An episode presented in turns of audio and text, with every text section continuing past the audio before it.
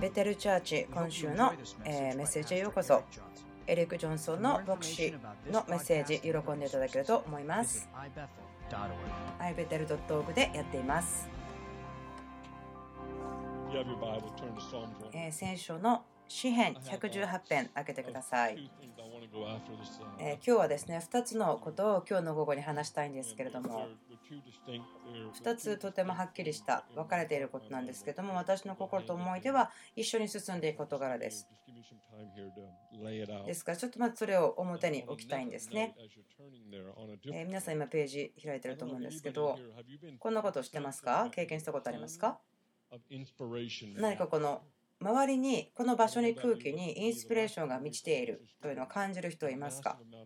とってもたくさんのインスピレーション新しいことをするとか何か新しいことを始める。神様がそのインスピレーションの窓を開けて流している。そんな感じがしますね。それを感じる方とそれを掴んでください。すごく私ワクワクしてますね。これから何ヶ月かかけて何かのことを分かち合っていきたいんですけどもすごいワクワクしてます。まあ、今日はそのこと話すわけではありませんけれども、後に話しますが、今日話したいことは、まずですね、詩篇の118、24から読みたいと思うんですけども、詩篇118、24、これは主が設けられた日である。この日を楽しみ、喜ぼう。大きい.声で一緒に見ましょうか。はい。これは主が設けられた日であるこの日を楽しみ喜ぼうはい次はですね愛歌に行きましょうかある人はえ何ですか?エレ愛歌って何ですか?って思うかもしれませんけども、えー創世記とマタイの間です目次を見たら分かりますね。愛歌です。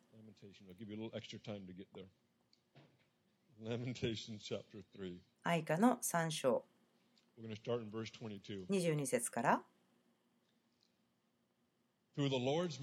私たちが滅びうせなかったのは主の恵みによる。主の憐れみは尽きないからだ。それは朝ごとに新しい。あなたの真実は誠実は力強い。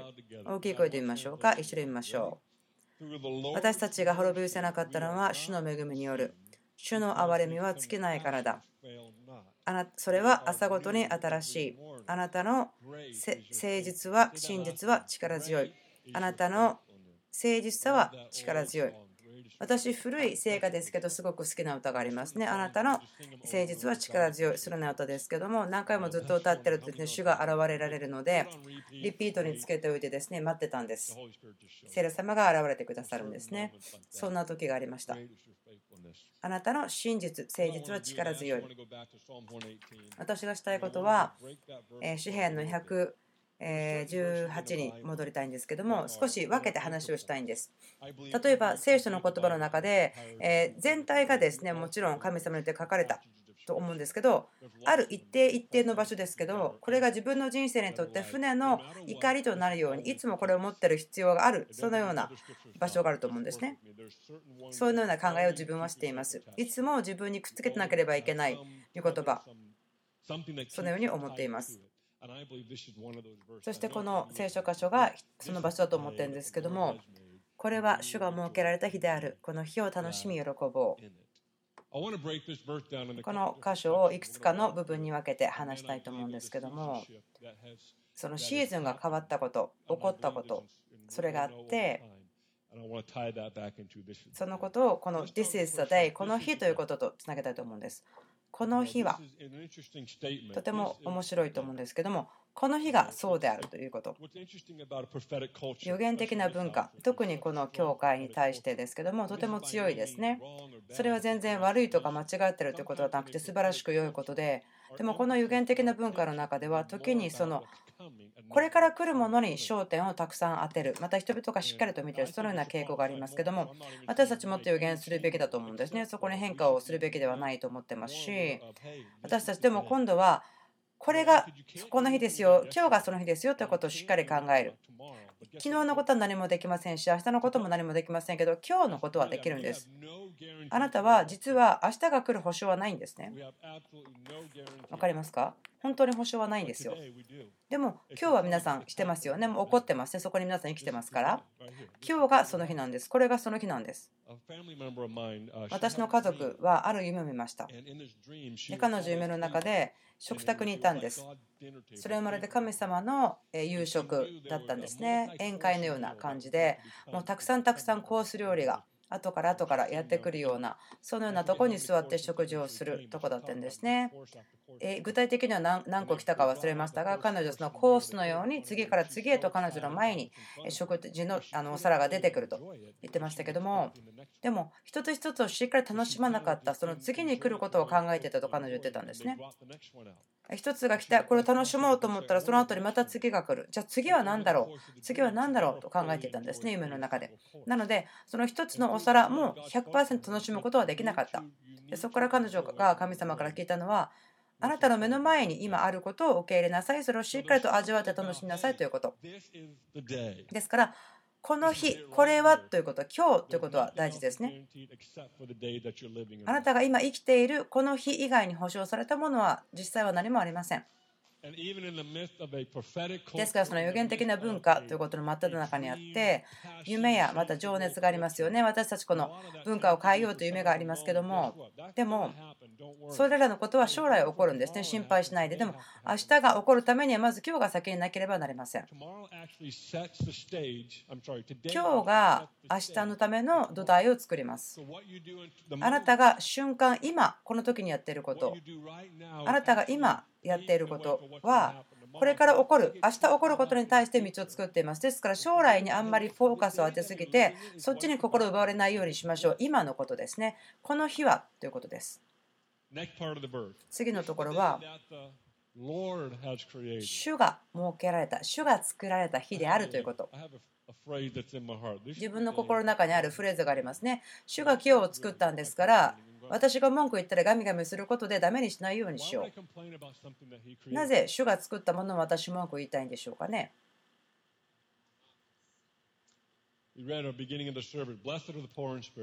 その心が貧しい者は祝福されるよ幸いでとか言ってますけど文句言う者が祝福されるとは言ってないですね。聖書の中ではそんなこと言いません。悲しむ者、また泣く者、幸いです。でもあなたが文句を言うときに祝福されますよとはどこにも書いてありません。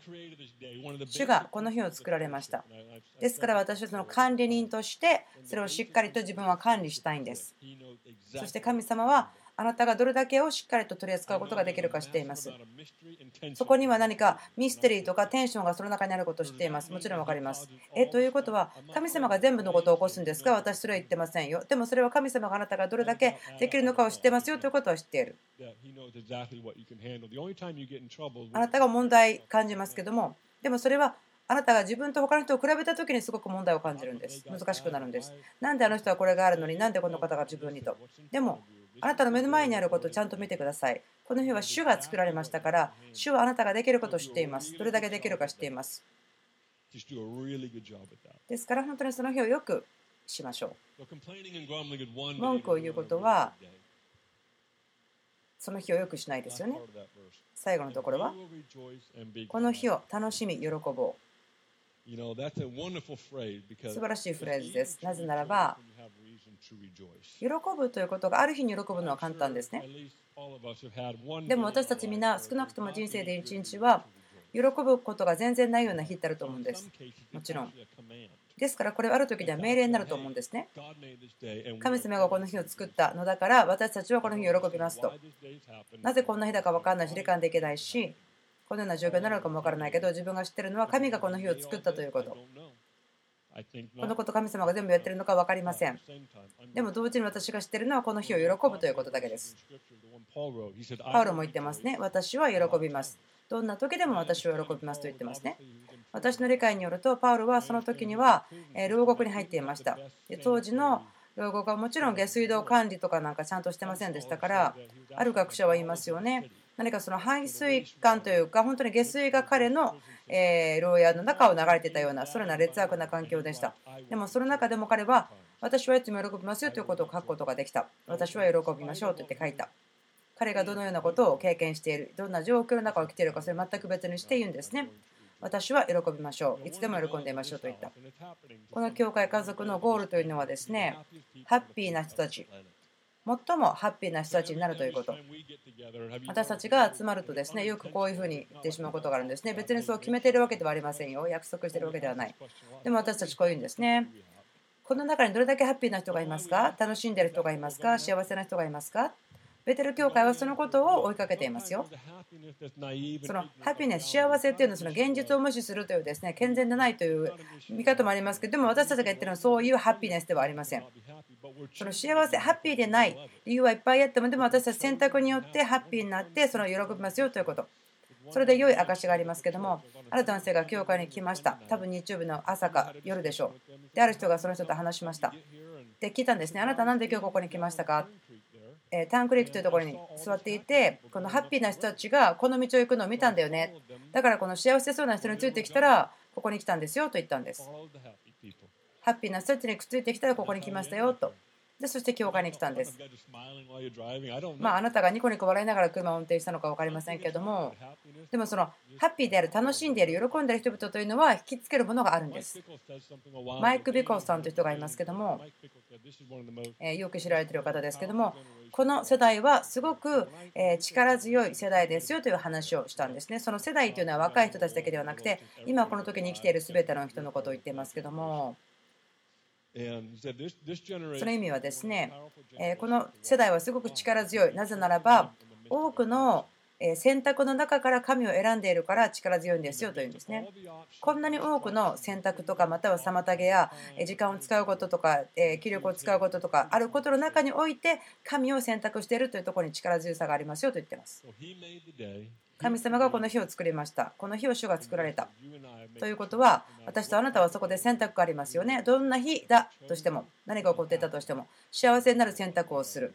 どのような状況であったとしても関係なく喜ぶことを選ぶことができる。少しここで話を変わりますけども、先週の日曜日の夜ですけども、本当に多くのことを受け取ったことを受けたと思うんですね。私と妻の友達がですね、その人生の証の話をしてくださったんですけども、えー、どうぞ聞いてください。特別な友達と言って話したんですけども、個人的には私が聞いたその、えー、イスラム教徒からそのイエス・キリストを信じるものになったという本当に大きな変化の証だと思うんです。本当に偉大な話、素晴らしいと思うんです。もう自分の口では説明することできないぐらい素晴らしいんですけども。でもその話の中ですごく驚いたなと思うのはそれだけではなくてこう受け取ったものがたくさんあると思うんですね。彼女は多くのものを、え与えてくれたということですね。それによって私たちが新しいシーズンに移行していると思います、え先週何が起こったかと言いますと彼女の人生の中の、え話をしたんですね、まあ、30代ぐらいなんですけどもイエス様と顔と顔を合わせたエンカウンターの経験があるというんですね。もちろん。私たちみん。な、え涙が出てこうすごく感動しながら聞いていたん。ですけれどもイエス様の目を見上げた見つめたという時の話をしてくれたん。ですね。で彼女はですね。天国ってどん。な感じですかって言うと彼女はいや天国はイエスだよって言うん。ですね。そういうもん。です。天国はイエス様です。え、じゃあ長老がひれ伏したり、天使とかそれはどうなんですかって、もちろんそれもあるけど、でも天国はイエス様だよと彼女はですね。私たちがいるシーズンというのは、何かもうそこで与えられたので変化が来たと思うんですね。もう歩み出したというんですね。今までよりも偉大なイエス様を知る啓示があると思うんです。そしてそれとともに、何かが来たと思うんです。まあ、家族、教会の中に私そのことを話したいんですけども、まあ、この教会の何か力強いですね、2つぐらいの大事にしていることがあると思うんですけども、そのこと、ここにある程度期間がいるならですね、分かると思うんですね。有限的とか癒しとか臨在とか礼拝とか、多くのこといろいろあると思うんですけれども、それらのことですね私たちの教会の中の神様からの使命だと思うんですけどももう一つですねこれは自分たちがその大きな声で話したりとかするかどうかあまりわからないんですけども人々の心にあるし結果としてですねその神様と時間を過ごすとこういうことが起こると思うんですね。エクセレンスの高品質とか高上質のものを作ることができる。神様と時間を過ごすと何か神様に対して何かをするときにその上質に何事でもしていきたいと思うこと。そのような心が出てきますね。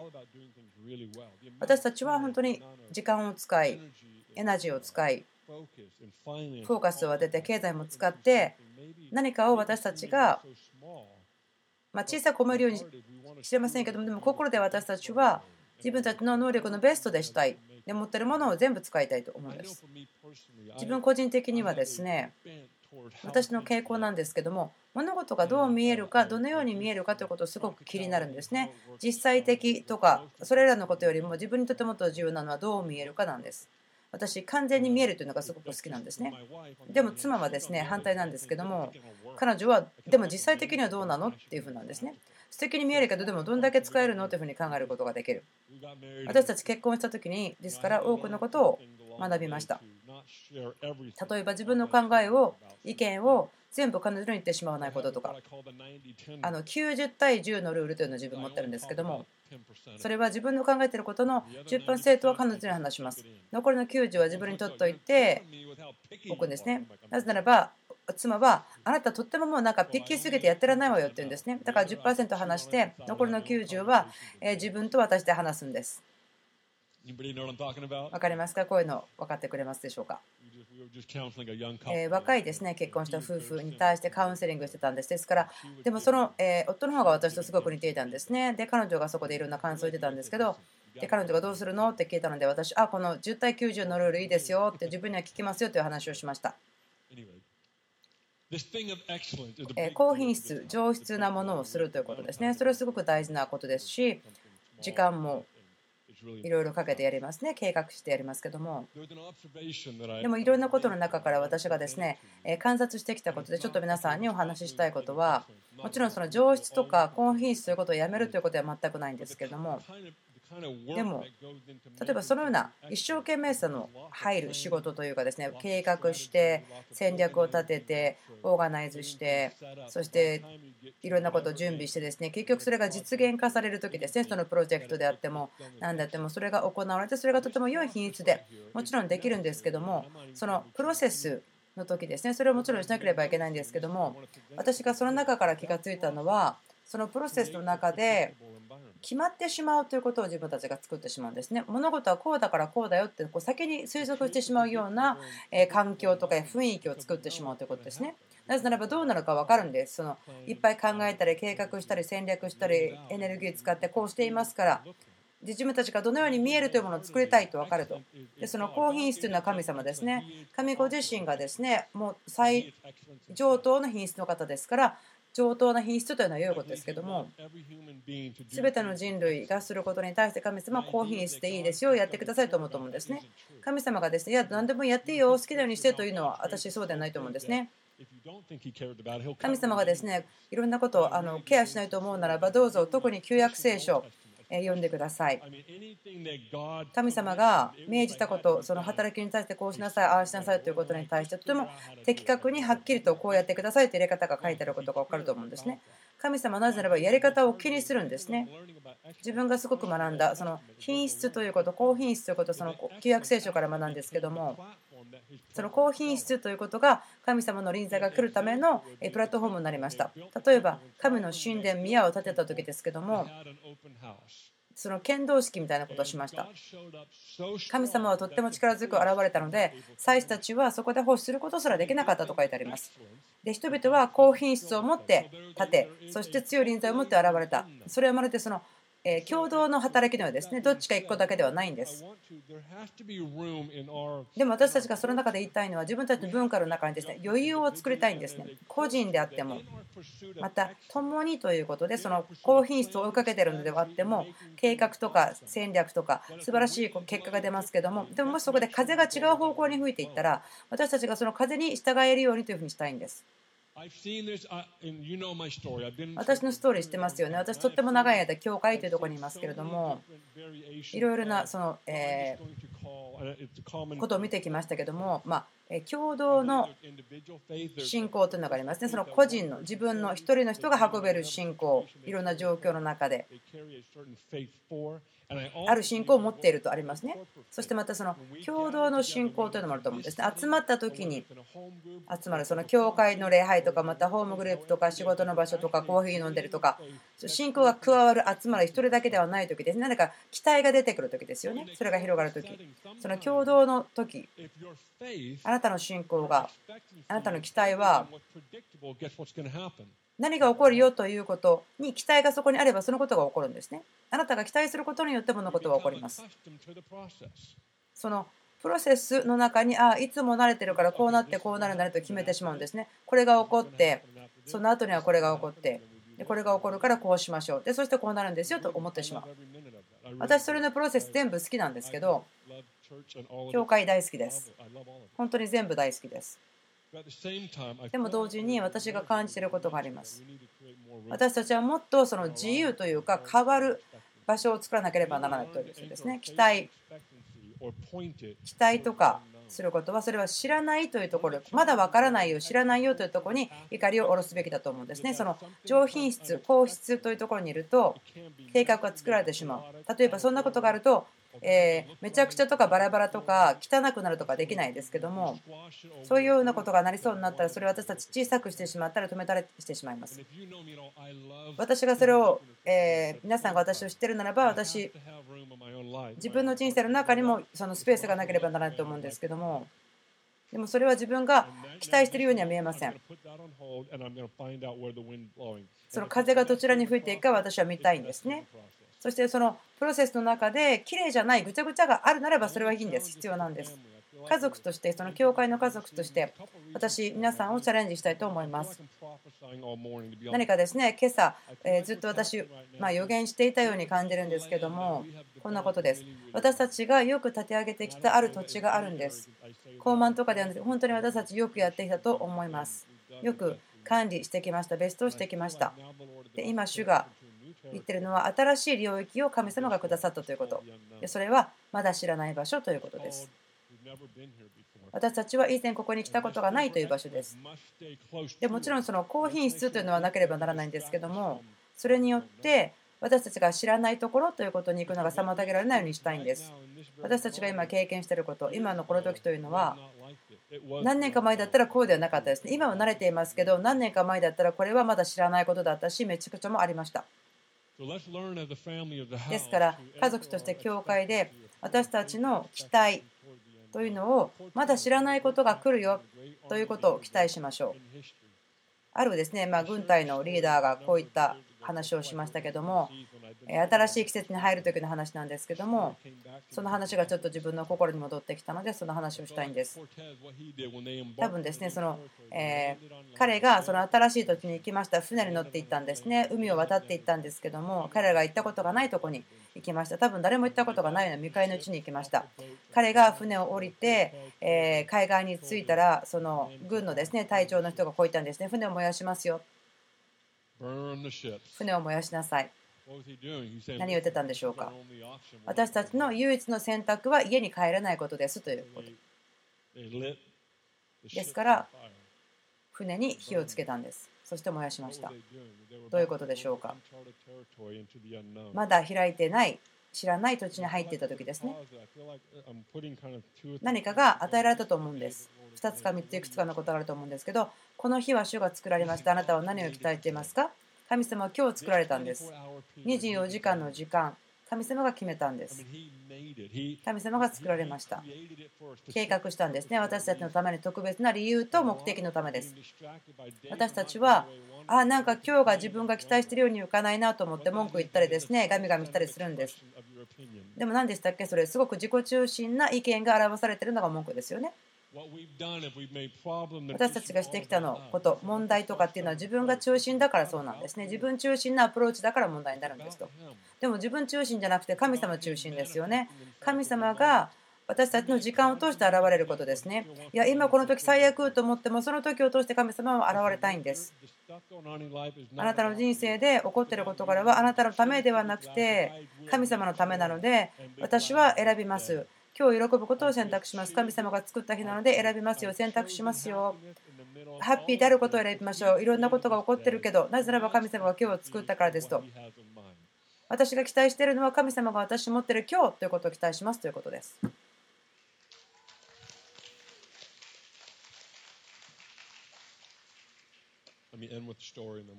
もう一つ話をして終わりましょうか。ドン・ポーターさんという人がいますけども、私たちの教会の良いお友達です。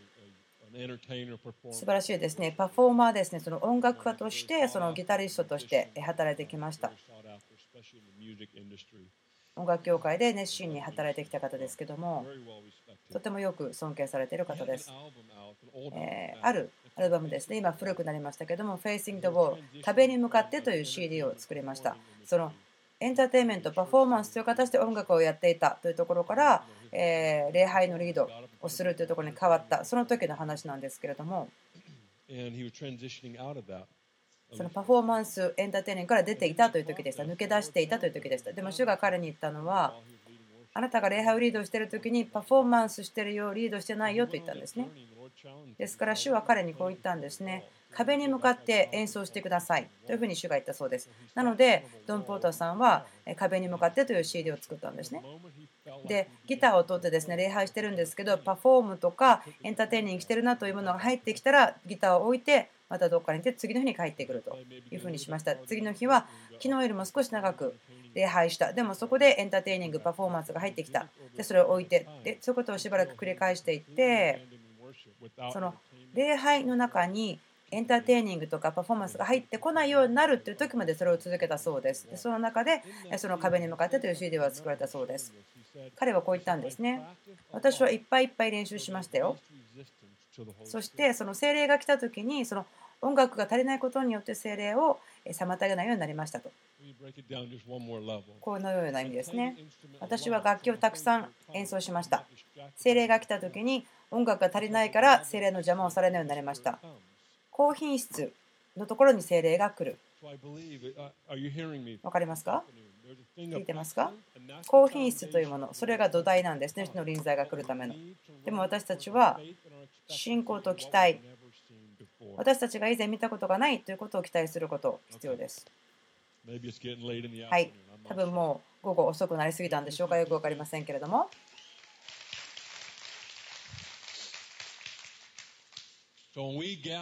私たちは一緒に集まりますね、家族です。え共同の信仰がありますけども、行ったことがないとこに行きましょう。証の話しましたね、エンカウンターの話。でもそれはゴールではないんですね。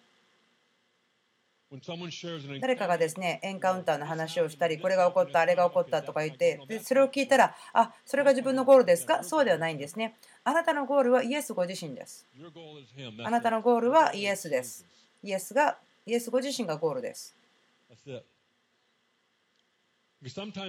時々私たちはそのような証ですね、聞いたとき、例えば、えー、遊園地に行ったりとかして友達と行っていて、ジェットコースターとか、ライドとかですね、すごい怖いもの系ですね、なんか、えー、下にちょっと下がってくるような、G がかかったりとかするような、気絶しちゃうような、で、あ、もう一回やってとか思うような、で、それに待っていて、友達が先に行って、すごい楽しかった、とっても素敵って言うんだけど、で、あなたが自分がやっても、いや、そんなでもなかったよねと思う、そんなことありませんか？ないですか？私は起こったことがあります。またはですね、映画を見るとしましょう。え誰かがですね、ある映画を見て、いや、これ全然最悪の映画だったよと言ったんですけど、あなたが見たときに、ああ、でも自分はこの人生が映画で変わってしまったよと思う。期待ということですよね。面白いんです。私たちが証を聞いてもそのその証と同じことを受け取ろうとしないでそのイエス様を受けようとしてくださいイエス様が目的ですからあなたの期待をイエスに向けてくださいでもその証があなたが個人的にイエス様を追いかけることの妨げにならないようにしてください。もう結局はいつもイエス様についてのことなんです。イエスが中心なんです。まあ、私ここでちょっと話を終わろうとしますけれども、まあ、心は軽くなりましたね。とても楽しいんです。その去年ですけどクリスマスの礼拝の時にその記念の木を植えたんですねはい、その自分の言ったことに対して安心感を持ってますね。木を植えました。それは礼拝の時ですね、クリスマス礼拝ですけども、理由はイエスですという木を植えたんですね。まあ、名前がちょっと変わってると思うんですけど、まあ、妻は特にそう言いますけど、理由はイエスだよという木なんですね。今から50年後の人がですね、その木を見た時にも、そうですね、イエスが理由なんですねというふうに思うでしょう。正直に言いますと、去年の冬ですね、自分たちそれをやった時ですけども、考えてたんです。本当にもうイエスのためだよね、結局はと思ったんです。イエスが祝われる理由だし、私たちが人生の中で毎日求めていくのは結局はイエスが理由だよねというふうなことなんです。どうぞ祈りましょう。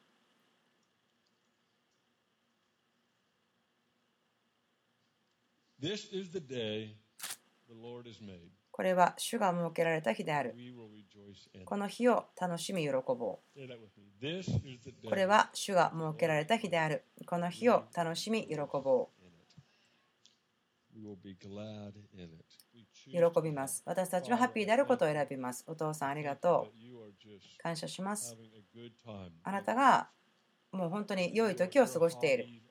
あなたが喜ぶことは現れること、現れてくださることを楽しむ。祈ります。この家族、この家が受け取ったものがありますけども、イエスをもっと分かることができるように、もっと確信することができるように、この家族がその中を歩くことができますように、また高品質を求めて歩くことができる。でもそれは期待、この知らないことが来るという期待をすることができるように、私たちが聞いたことがないよということのためにも期待することができる。そこに信仰と希望を置くことができるように、主導あなたが来てください。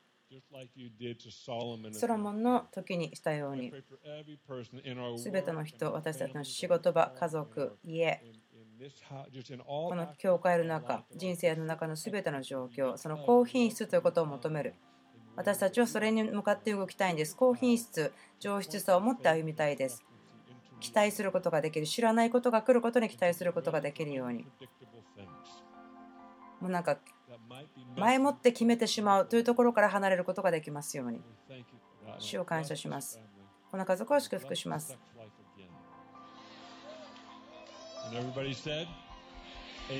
アーメン